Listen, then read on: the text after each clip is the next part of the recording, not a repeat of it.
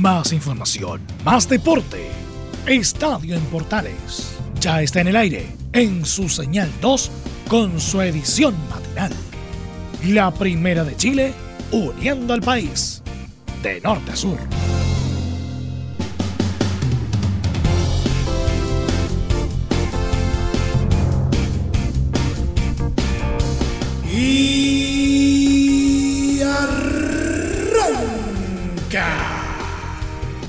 Señoras y señores, buenos días. Bienvenidos todos. Iniciamos una nueva semana y por supuesto con muchas novedades en el ámbito deportivo que pasamos a detallar en esta entrega. ¿Qué fue lo que nos dejó la Copa Chile? La vamos a estar revisando en detalle. La primera B no paró y tampoco la segunda división. La vamos a ir desmenuzando también en profundidad y también una que otra novedad que nos deja el polideportivo. Así que sin más preámbulos, comenzamos una nueva semana de información deportiva al más puro estilo de Estadio en Portales AM. Five bad boys with the power to rock you, blowing your mind, so you gotta get into five. What you waiting for? If you want to three, two, one, let's do it. Desde el máster central de la Primera de Chile uniendo al país de norte a sur, les saluda Emilio Freixas. Como siempre, un placer acompañarles en este horario. Este domingo se dio por terminada la ida en los cuartos de final de la Copa Chile con el duelo entre Audax Italiano y Unión Española donde los hispanos rescataron una victoria por la cuenta mínima como visitantes. Pablo Aranguis fue el autor de la única conquista del partido a los 25 minutos cuando el elenco dirigido por Ronald Fuentes era superior en la cancha del Bicentenario de la Florida. A partir de ahí, el duelo se volvió más parejo, pero con mucha intensidad en las áreas. Ambos elencos tuvieron opciones de marcar aunque el resultado no cambió. Con esto, Unión queda con una leve ventaja de cara a la revancha a disputarse el próximo 12 de octubre en el Estadio Santa Laura.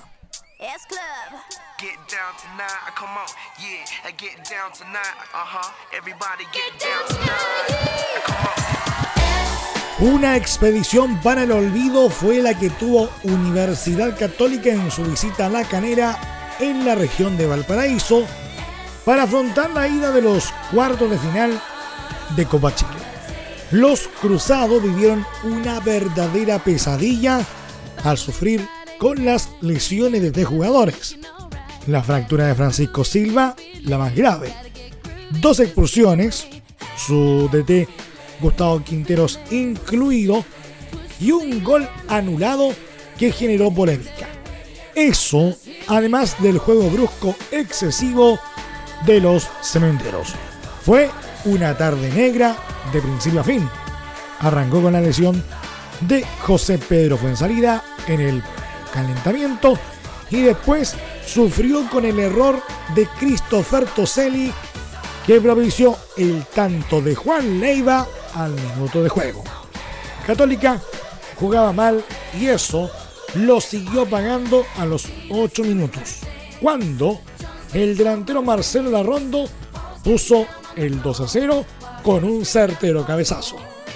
La Rondo más tarde fue protagonista al darle un codazo a Palver Huerta que el árbitro César Deichler, de discreto cometido, no estimó para expulsión y solo determinó amonestación. La pierna fuerte y las revoluciones pasadas se mantenían en el local y eso lo pagó muy caro Francisco Silva. A los 22, el gato y Matías Lava disputaron una pelota que terminó con una brutal entrada del trasandino. El árbitro César Deichler en principio solo le mostró tarjeta amarilla, pero posteriormente, al percatarse del estado en que quedó la pierna derecha de Silva, le mostró la roja. El ex independiente se fracturó la tibia y peroné y tuvo que ser sustituido. La jugada provocó la ira de Gustavo Quinteros, quien alegó airadamente por la maniobra de lava y Tesler también terminó echando al entrenador. Sobre el final, la UC en algo se sacudió y descontó por intermedio de Sáez. Eso sí, tuvo que lamentar la salida de Juan Cornejo por esguince. En el segundo tiempo, la visita dominó al dueño de casa y consiguió igualar otra vez por el intermedio de Sáez a los 78 minutos. Pero el árbitro Deschler anuló una conquista que parecía completamente lícita. La molestia ya era generalizada en los franjeados, quienes de esta manera se fueron con las manos vacías en un cotejo que querrán olvidar rápidamente. Lo menos negativo para los de Quinteros fue el resultado, ya que la llave quedó abierta para que se defina el próximo sábado 12 de octubre a las 20 horas en San Carlos de Apoquindo.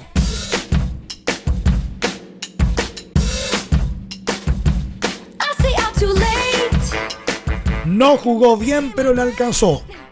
Colo Colo remontó y venció a Everton en el Monumental por el duelo de ida de los cuartos de Copa Chile. El elenco, algo que no estuvo dirigido por Mario Salas, en esta ocasión por suspensión, no mostró un buen nivel. Sin embargo, pudieron sobreponerse y ganar para sacar una pequeña ventaja de cara al partido de vuelta. En líneas generales, el compromiso no entregó demasiado. Ambos equipos exhibieron un juego opaco, sin demasiadas llegadas ni profundidad. También, en el primer tiempo, se generaron algunos disturbios en las graderías que incluyeron algunos gases lanzados por carabineros que llegaron a la cancha e incomodaron a los jugadores, además de dejar afectados a varios hinchas. Sin embargo, Everton supo ponerse en ventaja por un descalabro del golero albo Dani Melo, quien a los 45 más 3 hizo salir jugando. Pedro Sánchez se la robó y definió con arco descubierto para la apertura de la cuenta. Así se fueron al descanso. Pero en el segundo tiempo la historia cambió. Esteban Paredes de penal a los 60 y Marcos Velázquez en contra a los 72 sentenciaron la victoria alba. La vuelta será el 12 de octubre a las 15 horas en el Estadio Sausalito.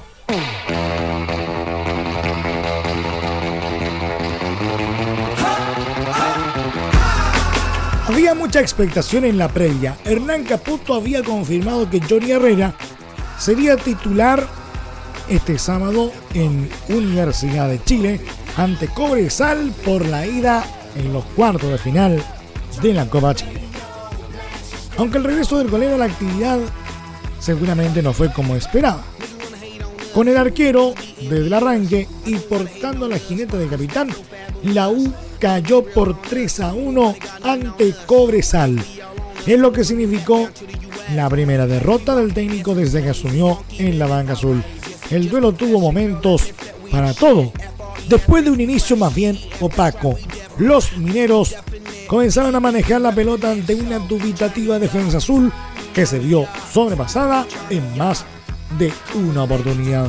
De hecho, en la primera conquista del local, un centro desde la derecha encontró prácticamente sin marca a César Villagra, quien cabeció solo en área chica para batir al retornado Herrera a los 12 minutos. Aunque la alegría nortina duró poco, si bien la 1 mostraba su mejor juego, Marco Riquelme aprovechó de buena manera un centro de Matías Rodríguez para batir al meta Sebastián López a los 18, poner el empate 1 a 1 y debutar en las redes con la camiseta azul. Pero antes del descanso hubo otro movimiento en el marcador. Después de una notable jugada colectiva, casi de baby fútbol, Felipe Reinero entró con ventaja en área azul y remató rasante para poner el 2 a 1 a los 35 minutos. En el complemento la U mostró un poco más. Llegó con claridad en un par de oportunidades, pero no pudo con la gran tarde del golero rival, quien ahogó el grito de gol azul en más de una ocasión. Así, a los 50, llegó el tanto que cerró el partido. Villagra entró en dudosa posición a la de visitante, dejó en el camino de Herrera y marcó para poner el 3 a 1 definitivo. Los azules vuelven a dejar dudas en su rendimiento y ahora tendrán que esperar hasta el 11 de octubre para ver si pueden revertir la llave ante Corezal, que ya tiene un pie en las semifinales de la Copa Chile. Nos vamos a la primera B. El torneo de la primera B sigue avanzando y la lucha por los primeros puestos de la tabla es cada vez más reñido, con muchos equipos separados por pocos puntos en la parte alta de la clasificación. Al término de la fecha 22 del certamen hay dos líderes, Cobreloa y La Serena, ambos con 36 unidades. Primero los granates cayeron 2 a 1 ante Deportes Santa Cruz, dejando a los loinos con vía libre para imponerse en solitario al tope de la tabla, pero no pasaron del empate 1 a 1 con Puerto Montt. Y si bien hoy son dos los punteros, bien pudo haber un tercero al término de la jornada. Esto porque Santiago Wanderers necesitaba una victoria para alcanzar a Mineros y Papayeros en la cima de la tabla, pero terminó cayendo por 2 a 1 ante Santiago Morning y quedó en el cuarto puesto. En tanto, en la parte baja de la tabla, Deporte Valdivia sigue sin encontrar el rumbo. Ahora cayó por 2 a 0 ante Melipilla, manteniéndose como colista exclusivo del torneo. Los resultados de la fecha fueron los siguientes. Barnechea 0, Magallanes 1, Deporte La Serena 1, Deporte Santa Cruz 2, San Luis 1, Deportes Temuco 1, Deportes Puerto Montt 1, Cobreloa 1, Ñublense 3, Unión San Felipe 1, Deportes Milipilla 2, Deportes Valdivia 0, Deportes Copiapó 1, Rangers de Talca 0 y Santiago Morning 2, Santiago Wanderers 2. Tabla de posiciones, cumplida fecha 22 del torneo de la Primera B. Primero, Cobreloa 36 puntos, diferencia de más 12. Segundo, Deporte La Serena con 36 puntos, diferencia de más 5. Tercero, Deportes Puerto Montt 33 puntos, diferencia de más 12. Cuarto, Santiago Wanderers 33 puntos, diferencia de más 4. Quinto lugar para Deportes Copiapó, 32 puntos, diferencia de más 6. La misma de Deportes Milipilla, quien está en la sexta ubicación con 32 unidades, cerrando la zona de liguilla. En la séptima ubicación, Banachea 32 puntos, diferencia de menos 1. Octavo, Deportes Santa Cruz 32 puntos, diferencia de menos 3. Noveno, Deportes Temuco 31 puntos, diferencia de más 7. Décimo, Ñublense Chillán 31 puntos, diferencia de más 2.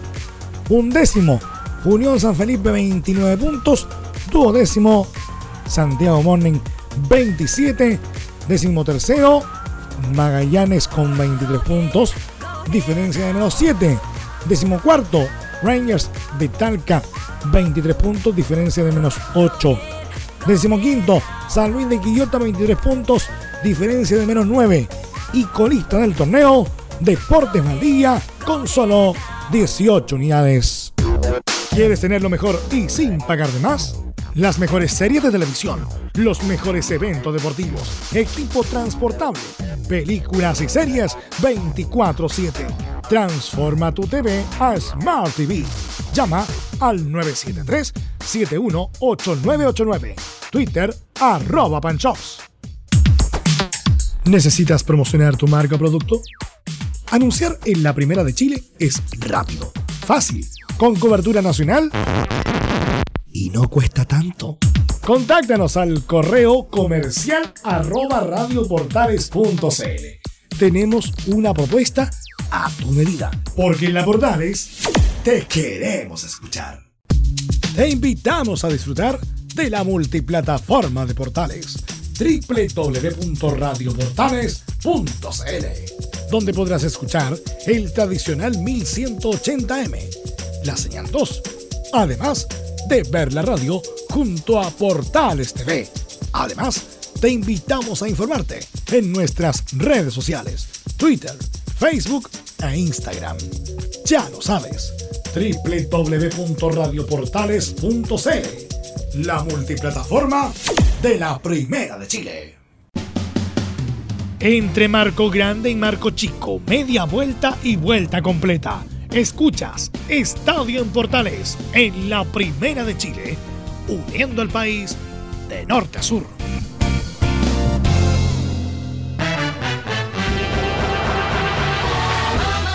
Y aunque no lo crea, también hay algunas eh, novedades en torno a la segunda división que también continúa su marcha por estos días. Jorge Peineta Garcés fue confirmado en agosto como técnico de Fernández Vial con la misión de acceder a la liguilla de promoción en la segunda división profesional.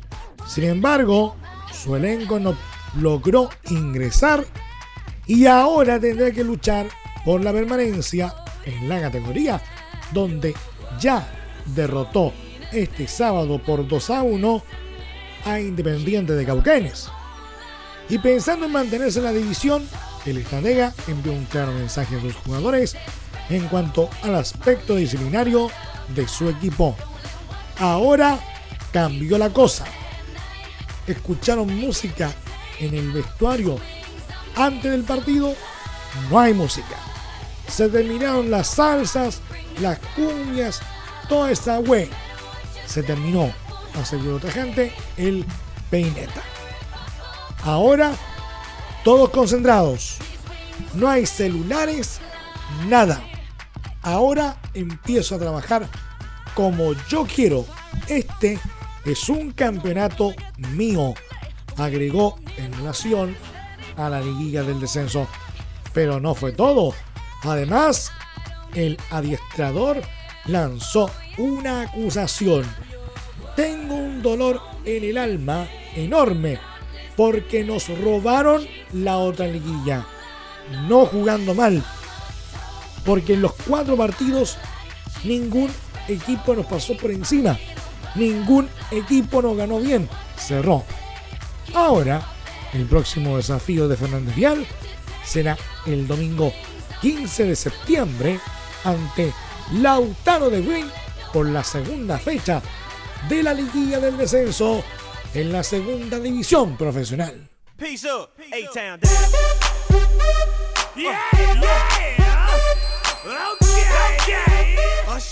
El presidente de Ecuador, Lenin Moreno, anunció que propuso a sus homólogos de Colombia y Perú la organización del Mundial de Fútbol de 2030, cuando Sudamérica debería de ser favorecida con la sede del torneo internacional.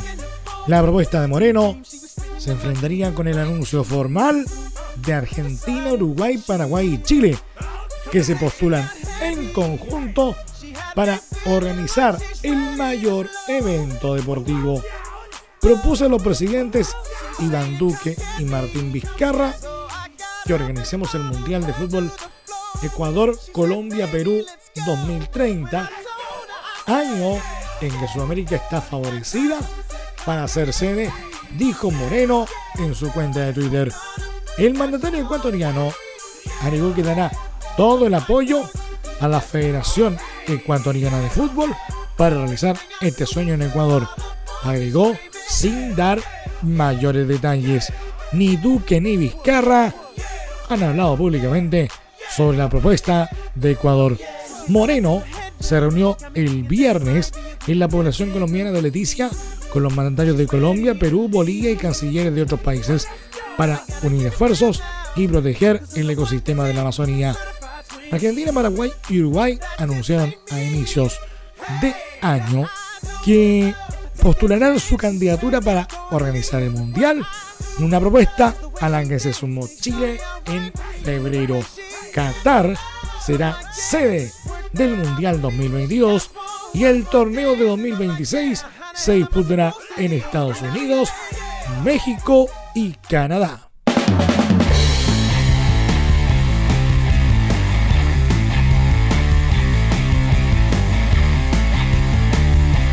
Ya pasó una semana desde que el mercado de fichajes cerró en el viejo continente con varios movimientos de última hora en los principales clubes europeos. Tras el cierre, varios ilustres futbolistas quedaron libres y aún podrían incorporarse a alguna escuadra fuera de Europa. El mediocampista Darren Fletcher, un jugador de 35 años con un destacado paso por el United, quedó con el pase en su poder tras finalizar contrato con el Stoke United. Podría ser una opción interesante para cualquier club. Fletcher se suma también a Fabio Coentrao, quien expiró su vínculo con Rio Ave de Portugal. El lateral izquierdo tiene 31 años y estuvo cuatro temporadas en el Real Madrid. Y si un elenco quiere asegurar goles, podría pensar en sumar al atacante Wilfred Bonney, quien quedó libre luego de acabar su contrato con el Swansea. El delantero de la selección de Costa de Marfil, quien fue dirigido por Manuel Pellegrini en el Manchester City, todavía tiene el nivel como para ser considerado por algún conjunto con pretensiones. Otro que también está fuera de competencia es Claudio Marquisio, destacado centrocampista italiano que fue un émbolo de la Juventus y que descolló jugando con Arturo Vidal. El futbolista de 33 años quedó en libertad luego de un paso por el Zenit y por estos días negocia su llegada al Mónaco. Son algunos ejemplos de un importante listado de ilustres jugadores que están libres y que aún pueden fichar por alguna escuadra. El pasado jueves se oficializó. Diego Maradona se convirtió en el flamante nuevo entrenador de gimnasia y esgrima de La Plata, en una noticia que no dejó indiferente a nadie. De hecho, la llegada del ídolo tesondino ha generado una verdadera locura en Argentina, algo que tiene sacando cuentas alegres a los dirigentes del Lobo. Esto porque desde que se anunció la llegada de Maradona como nuevo DT, el equipo registra más de 2.000 nuevos socios en una cifra que seguramente seguirá aumentando con el pasar de los días ya que se han visto enormes filas de personas que buscan asociarse al club. Además, medios argentinos aseguran que, sumado a los nuevos socios, más de mil forofos ya afiliados al club regularizaron sus pagos a raíz de la llegada del 10, un requisito que instauró el club para ver los partidos del local. También aumentó la venta de camisetas Gimnasia empezó a comercializarlas con el número 10 en la espalda, las que se habrían agotado en pocas horas. Marcas también se sumaron a la locura por Maradona.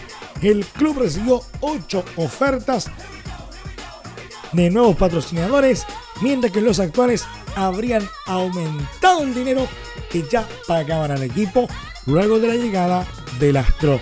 Así, la revolución de Maradona ya está en marcha y ahora solo queda esperar al 15 de septiembre cuando el flamante DT del Lobo tenga su debut en la Liga Argentina ante Racing.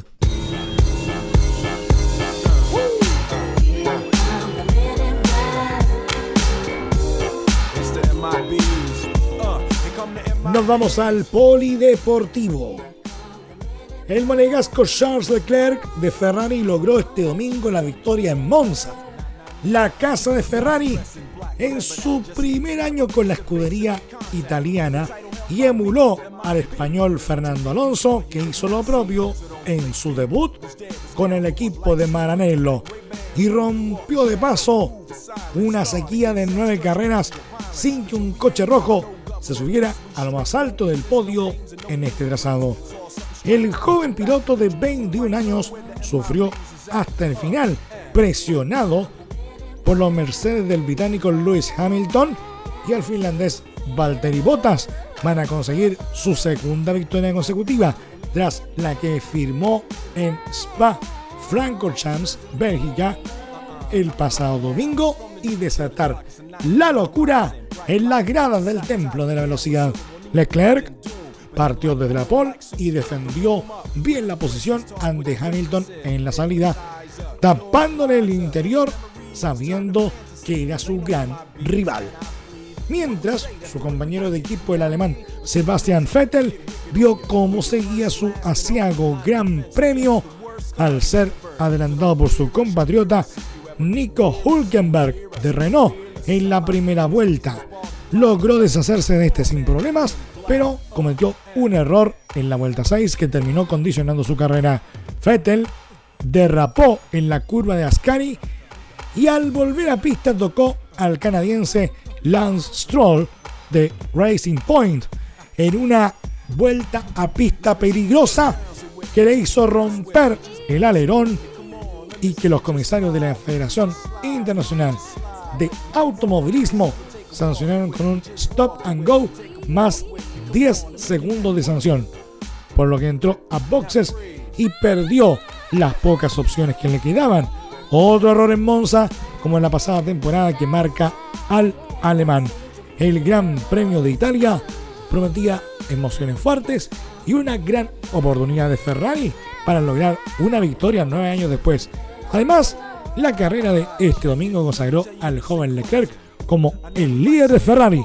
El monegasco respondió en la cita más importante del año para la escudería italiana y adelantó a Vettel en la general del Mundial de Pilotos, decantando al completo una lucha interna que también tiene ganada en la clasificación.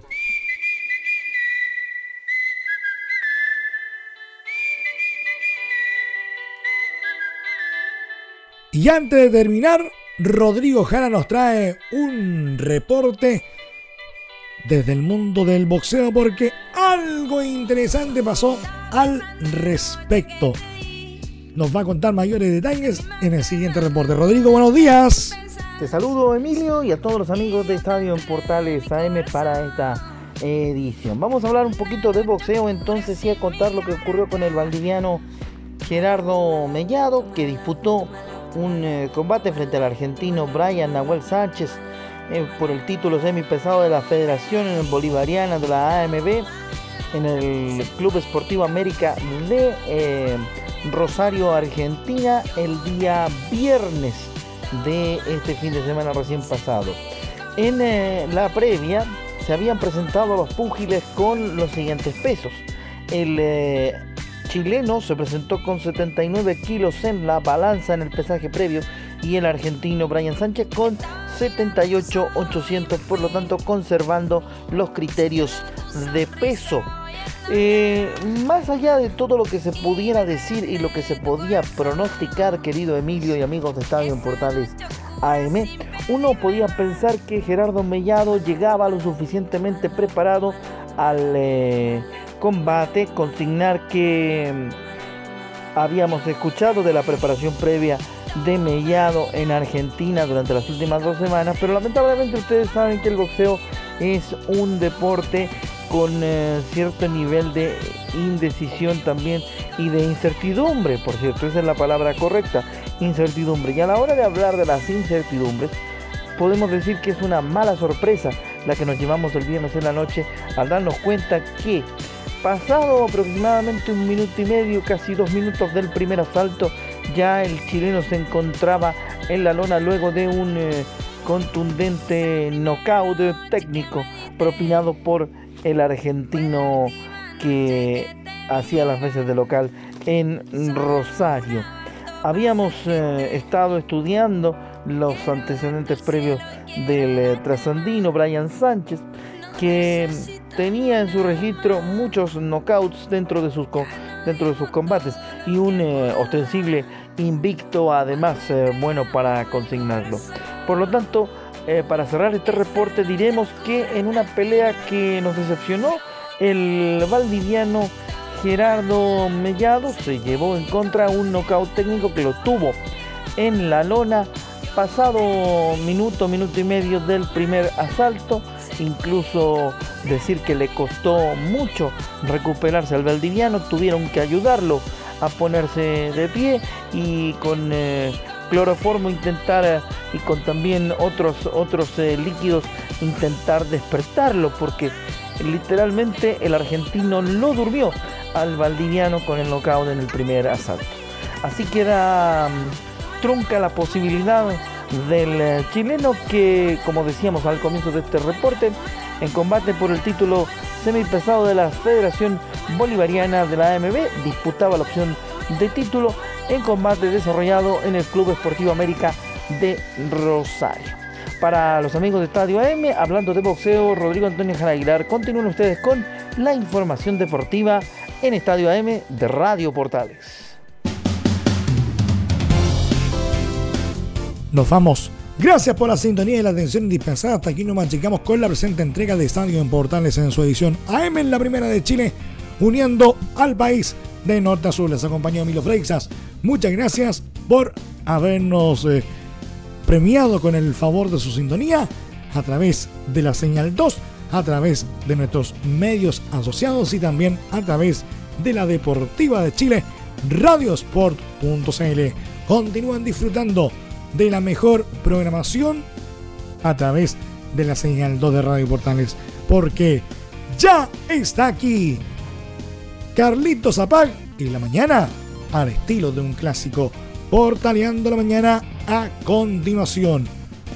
Más información luego a las 14 horas en la edición central de Estadio en Portales con Carlos Alberto Bravo y todo su equipo. Recuerden que desde este momento este programa ustedes lo pueden encontrar disponible a través de nuestro podcast en Spotify. Que tengan todos un muy buen día y un excelente inicio de semana. Más información, más deporte. Esto fue Estadio en Portales en su señal 2, con su edición matinal. En internet también somos la primera de Chile.